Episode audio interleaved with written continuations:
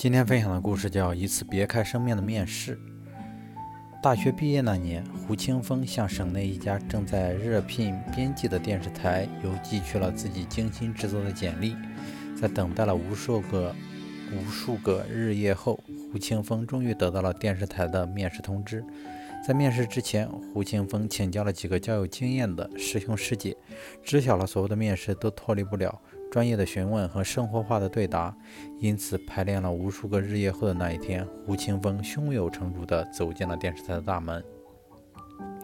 面试如胡清风所料的进行的一帆风顺，然而中午最终出来的结果却确实却着实让胡清风吃了一惊。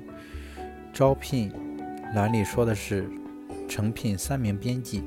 而胡清风，而和胡清风一起通过面试的却有十个之多，他们葫芦里究竟是什么药呢？胡清风在心里嘀咕着。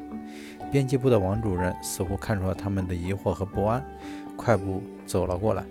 看你们这么年轻，看你们怎么样，年轻人，都通过了。看你们怎么这样，年轻人，都通过了，还这么愁眉苦脸的走。还这么苦愁眉苦脸的走，我请你们吃午饭去。听到主任的这番话，大家才是松了一口气。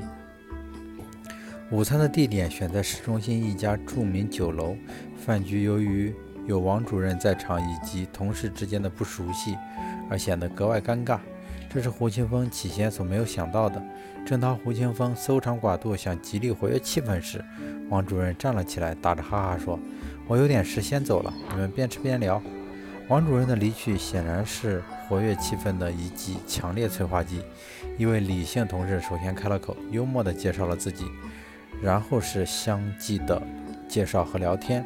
酒过三巡以后，大家都有点控制不控制不住自己了。洪清风由于平时不善酒力，因此也醉得一塌糊涂。又是姓李姓同事首先开起了玩笑，大家不妨尽兴地发表一下自己的就职演说。我先开个头，其实我做这编辑完全是被父母逼的，因为他们是文人，因此他们也就希望我能够成为文人。什么兴趣爱好都通通他妈的滚蛋吧！你们说是不是？既然有人开了头，大家你一言我一语的胡扯了起来，人人都是畅所欲言，有说是生活所逼，有说是同学攀比，有说是为了成就名气，各种说法。不一而足。轮到胡青峰时，胡青峰却脱离了主题，长篇大论地强调了自己对于文学爱好、事业的执着什么的，只听得所有同事昏昏欲睡。下午五点，电视台打来电话，说是编辑部名单已经最终确定，让他们迅速去电视台。大家一下子都迷糊了，不是上午确定了名单了吗？怎么还要确定一次？电视台，王主任满脸严肃地站在那里。胡清风心里直打小九九。胡清风、李姓同事以及另外两个被他叫进了办公室。胡青峰想：这下子完了，肯定是哪个地方出麻烦了。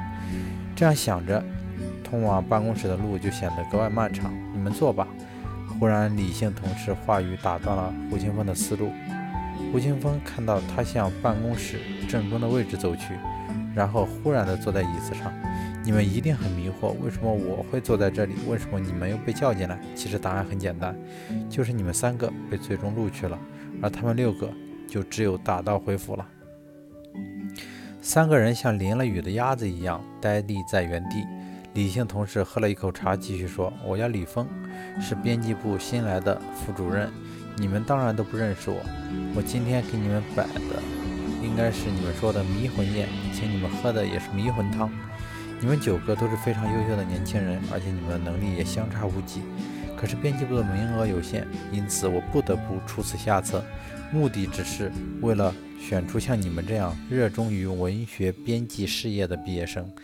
他又顿了顿，然后望着吃惊异常的三人：“现在明白了吗？”现在胡青峰已经在编辑部做了两年，并且在李峰的领导下做出了突出的贡献。每当胡清峰想起当初应聘的事，都会忍不住冒出一身冷汗。假如这不是我自己所喜欢的行业，假如这不是真诚的期盼，也许他就无缘于编辑部的大门，也就更无缘于在自己钟爱的事业上进一步发展。而每当这时，胡清峰都会感谢他的领导李峰，感谢他教会自己做自己喜欢的事情，搞自己喜欢的事业，做最真诚的人。